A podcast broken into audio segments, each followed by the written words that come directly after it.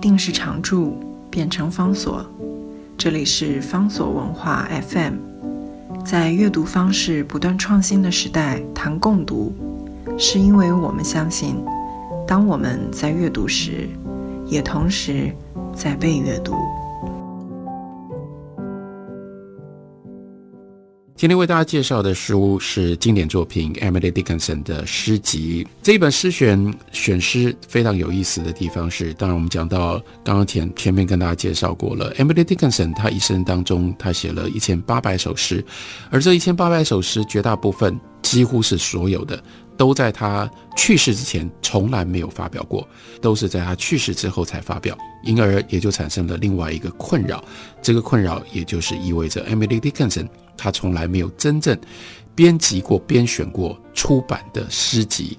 那所以在他的这个庞大的诗里面，要用什么样的方式选出诗选来，这就牵涉到每一个编选者不一样的看法、不一样的美学、不一样的。方式了，他们选诗的方法一开头有一个非常特别的选法，他们引用了两位音乐家的看法，一位音乐家呢是 Michael Tilson Thomas，这是一位指挥家，同时自己也是一个作曲家，而且有一个很有趣的一个渊源，那是在二零零零年的时候，Thompson 他遇到了美国当红的知名的女高音 Rena Fleming。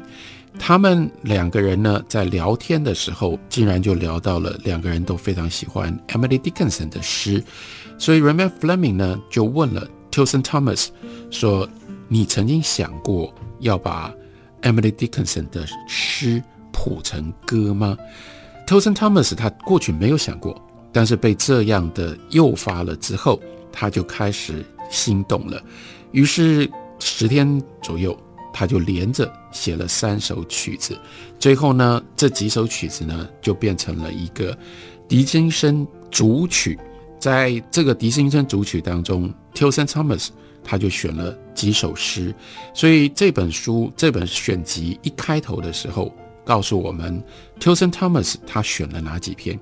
接下来再回溯 Tilson Thomas 之前，另外非常重要的二十世纪的美国的作曲家 Copland。他也做过同样的事情，他也曾经写过一个 cycle，全部用的都是 Emily Dickinson 的诗，把它改编写成了声乐曲。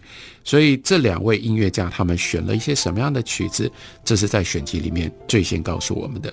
接下来后面呢，他们两位编选者呢就用了一些主题，用主题的方式选了其中的一些重要的诗。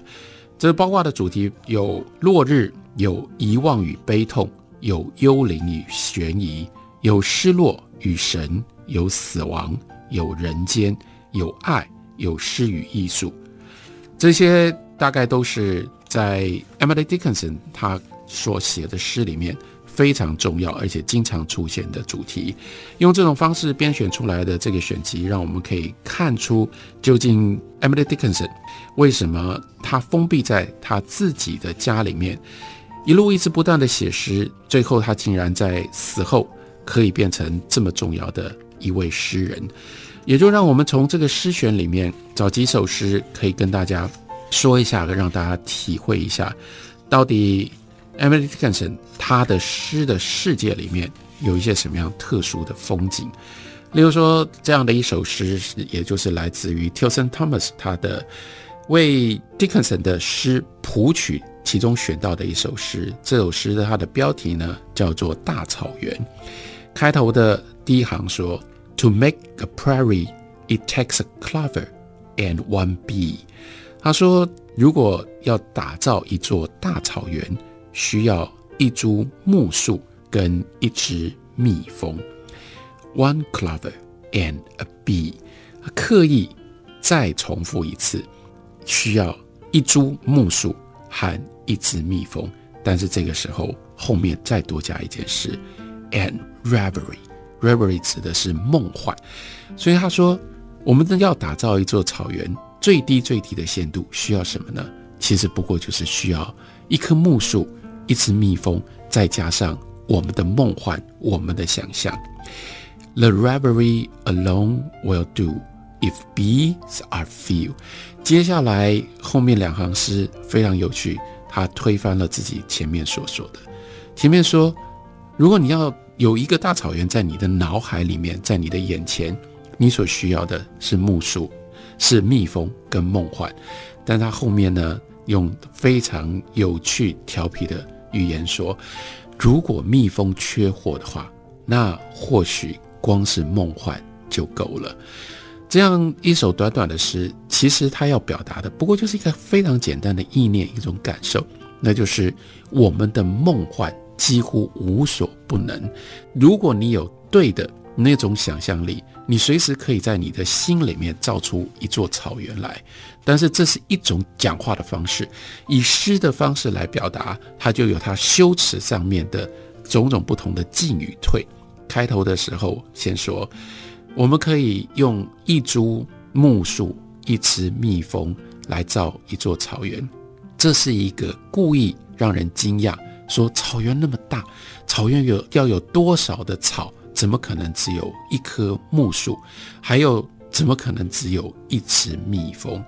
他知道说你会觉得这个话没有道理，所以他接下来补充，补充了之后，他就知道让我们知道这个话怎么来的。他说一棵木树。一只蜜蜂，再加上梦幻，所以我们就知道说，其他在讲的不是现实里面的草原，而是在我们心目当中，在我们想象里面的草原。我们人就是有这样的能力，不管我们居住在哪里，不管现在我们在都市里面，我们在车上，我们在听收音机，但是当你需要的时候，你可以靠着你的梦幻，在你的眼前，在你的身体，在你的身体的外围，你去打造一座美好的草原。更进一步。他就调皮的再把这个修辞往前推，跟我们说：如果你找不到蜜蜂，意味着这还是一个省略，意味着说，如果你找不到蜜蜂，而且你找不到木树，那也没关系。其实光光只是梦幻就够了。用这种方法，他提示他提醒我们，在我们的日常生活里面，我们是是是不是常常忘掉了我们拥有的想象跟梦幻？这么了不起的能力，如果我们不再有这样的能力，那在我们的生活当中，我们损失了多少？还有，这是一个多么巨大的浪费，不是吗？再举一个例子来说，有这样的一首诗，它的标题叫做《那天我遗落了一个世界》。Emily Dickinson 她的诗是这样写的，她说：“I lost the world the other day。”那一天。我竟然掉了，我失落，我掉了一个世界。Has anybody found？你有找到任何人？有找到我的世界吗？You will know it by the roll of stars around its forehead bow。他的这个世界是一个很特别的世界。如果有找到的人，如果你捡到了，你会认得他的。其实他故意在这个诗句的第一段，他用的就是一种失物招领，或者是要找孩子的。那种语气，他说：“我掉了，我掉了，你有没有捡到？你有没有发现呢？但是那我怎么知道我捡到的是你的呢？所以他赶快跟你说，你如果捡到了，你会就会知道我所掉了的这个世界，在他的前额绑了一排的星星，所以你只要看到有地球，而且他额头上面绑了一排星星，你就知道那就是我掉了的世界。下面一段他说：A rich man。” might not notice, yet to my frugal eyes of more esteem than ducas of find it sir, for me。他说，有钱人大概就不会捡到，不会发现我的地球，因为这个地球就是我的。也就是来自于我自己心象当中，我所感到我喜爱的这个世界。这个世界对有钱人来说没有那么大的吸引力，它不过就是以一排星星作为它的装饰，没有财富，没有其他炫耀炫目的东西可以一眼让有钱的人看到。不过对我那样的一种俭省的眼睛，这个地球，这个这个地球。所装饰的那一排的星星，比金钱更重要，比金钱更有分量。所以麻烦你，这个对你可能没有价值。现在我掉了，拜托你无论如何帮我找一找，帮我找到吧。这个是失物招领，或者是请人家帮忙你找失物的一种心情。这个心情，我掉了的东西对我这么样的重要，可是我掉了东西，我知道我要拜托你们帮我找。最大的困扰、最大的麻烦是，你们可能觉得这个东西需要找吗？